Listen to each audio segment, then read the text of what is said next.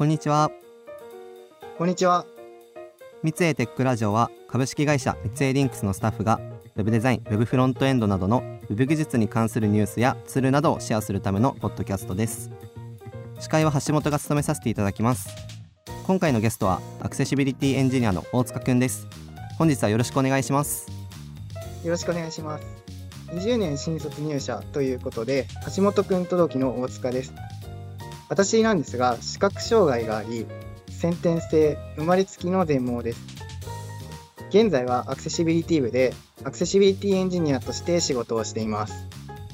はい。自分は初めて大塚くんと会った時は本当に目が見えてないのって思うくらい自在にパソコンを操っていたのでそれはすごくびっくりしました。今日はそんな全盲のエンジニアとして当社で働いている大塚くんと最近の Web について同期対談的な形でお話ししていければと思います。はい。よろしくお願いします。お願いします、えー、最初にちょっと先ほどの自己紹介でもあったアクセシビリティ部について大塚くんが普段どんなことをやっているのかについてお聞きしてもいいですか？はい。まず一つ社内外へのアクセシビリティの啓発をしています。中途入社された方向けの研修でスクリーンリーダーについて解説したり社外向けのセミナーで登壇したりしています。他には最近だとアクセシビリティに関連した調査レポートの作成もしています。なるほど。確か昨年の10月頃にセミナーに登壇してましたよね。はい。そこで新卒1年目でそういった社外に向けての発表の場にその登壇していてすげえって思いましたね。ありがとうございます。事前にリハーサルなどは何度もしていたんですが当日は本当に緊張しましたセミナーではパソコンや iPhone を実際に操作しながらスクリーンリーダーの使い方などをお伝えしました。セミナーに参加いただいた方からも好評いただくことができたのでセミナーで伝えたかったことを伝えられたのではないかと思っています。おさすがですね。ちなみに先ほどアクセシビリティ部の活動として社内外のアクセシビリティの啓発というのがあったと思いますが最近だとどんな活動をしたんですか？最近だと1月のことになるんですが筑波技術大学の情報システム学科の講義に登壇したりしましたね、うん、活動の守備範囲が広いですね。はい。筑波技術大学が私の母校ということもあって大学でお世話になった先生から声をかけていただき登壇しました。筑波技術大学は視覚障害聴覚障害を持つ学生が通う大学なんですね実際に卒業生がどのような仕事をしているのかを学生たちに話してほしいということでアクセシビリティに興味を持ったきっかけや就職活動についてなどを話しました。あなるほど。あそうですよね。コロナ禍の影響でより就活とか生活に不安が結構ありますよね。今回その大塚くんのお話を通じて多くの同じ境遇の方の力になったと思います。で話は変わって大塚くんの普段の Web の使い方についてなんですが目の見えない方って画面が見えないのでマウスを使わずに基本的にキーボードのみで Web を操作する感じじゃないですか。はい。でその時にどのようにして情報を得ているのかっていうことが気になってるんですけどその辺についてお聞きしてもいいですか？わかりました。私を含めて画面を見ることができない全盲のユーザーはスクリーンリーダーという画面上のテキストを音声で読み上げるソフトを使っています。スクリーンリーダーの音声を頼りにマウスではなくキーボードを使って操作しています。ちなみにスクリーンリーダーはパソコンだけではなくスマートフォンで使うこともできます。あ、そうなんですね。はい。で、スクリーンリーダーを使っているといっても、普段やっていることというのは皆さんと基本的には変わらず、例えば EC サイトで商品を購入したり、ニュースを見たり、SNS でコミュニケーションを取ったりしています。えー、基本スクリーンリーダーとキーボードだけなんですね。なんかそれで問題なくサイト上で商品を購入できちゃうのはすごいなと思いました。はい、本当にすごいことだと思います。アクセシビリティ様々です。次はちょっと開発者に関わる話になるんですが、大塚くんがスクリーンリーダーを使用する上で Web 制作で踏まえてほしいポイントみたいのがあれば教えてください。はい。細かく上げていけばいろいろあると思うんですが、コンテンツを適切な順序で適切な要素を使ってマークアップすることが重要なのではないかと思っています。スクリーンリーダーは HTML を記載された順に直線的に読み上げるんですね。その時には例えばリンクや見出し、テーブルなどの構造に関する情報も読み上げます。なので内容が伝わるような順序で正しい構造を伝える要素でマークアップすることが重要です。それと先ほど話したように私を含めてスクリーンリーダーユーザーはキーボードを使って操作しているのでフォーカスの順序と見た目的な順序を一致させるというのも重要です。はい、ありがとうございます。と自分も開発者なので今挙げていただいた点はよく気をつけてマークアップはしています。ただそれでもたまに抜けがあったりしちゃうのでそのスクリーンリーダーなどの支援技術を実際に使いながらそういった状況下の人の立場に立って、えー、制作していくといいのかもしれないですね。はい無料で使えるスクリーンリーダーもあるのでぜひ使ってみてください。はい使ってみます。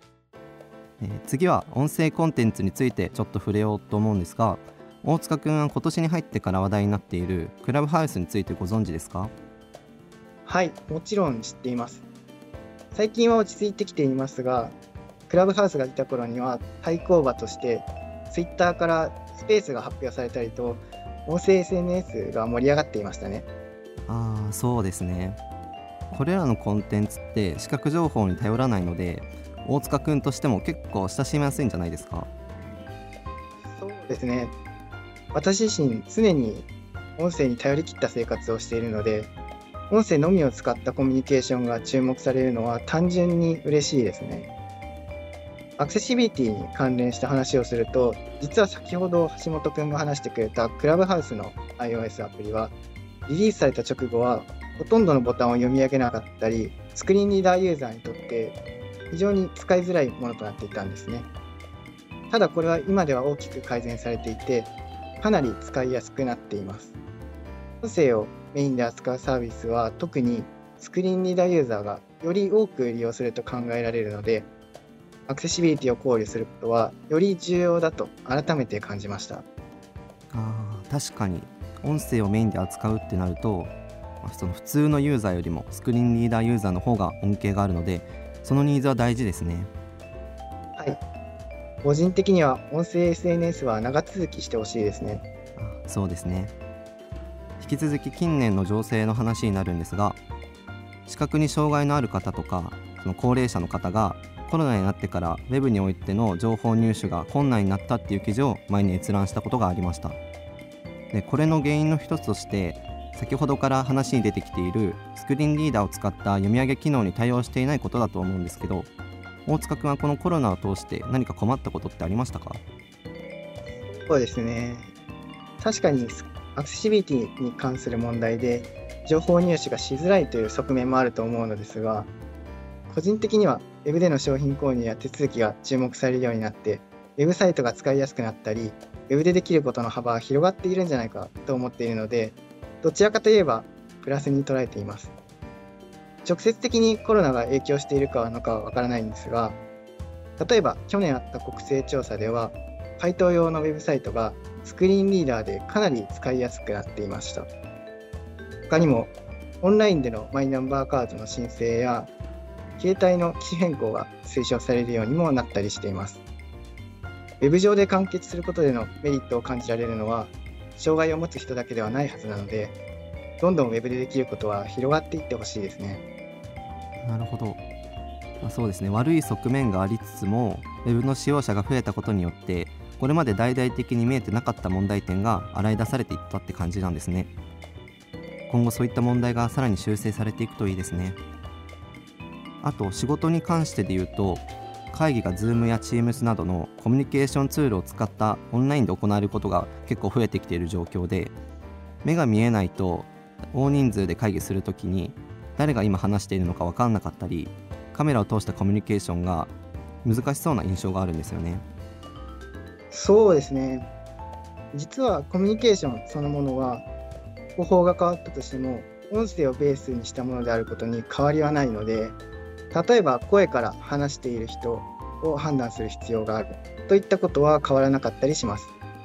ただ、これはどうにもならないことも多いのですが、画面共有が見えている前提で話が進むこともあったりするのでそういった時に必要な情報を得るには工夫が必要なのかなとも思いますなるほど。確かにそういった場合には周りの配慮も必要になってきそうですね。ということで今回の三井テックラジオでは全盲のエンジニアである大塚くんとスクリーンリーダーや最近の情勢を交えつつ Web についてお話ししました。今回割と大塚くんにフォーカスしたお話だったんですがスクリーンリーダーなどで視覚情報に頼らずにその Web を活用している方の Web の使い方だったり意見を聞くことができてよりコンテンツをアクセシブルにするための対応の大切さを実感できました。最後に大塚くんから何か話しておきたいことってありますか？まだちょっと先の話にはなるんですが6月4日にスクリーンリーダーで学ぶ Web アクセシビリティというセミナーを行いそこで自分は講師として登壇させていただきます。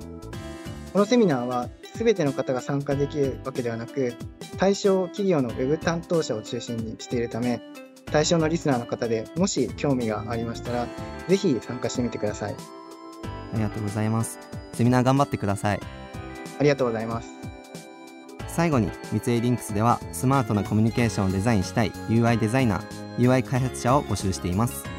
採用サイトではオンライン説明会やオンライン面接なども行っていますのでチェックしてみてくださいまたこのポッドキャストは Apple Podcast、Google Podcast、Spotify で配信していますのでお好みのプラットフォームでフォローいただけると最新のエピソードをすぐ視聴できます。こちらもぜひご活用ください。それでは今日はこの辺で。ありがとうございました。ありがとうございました。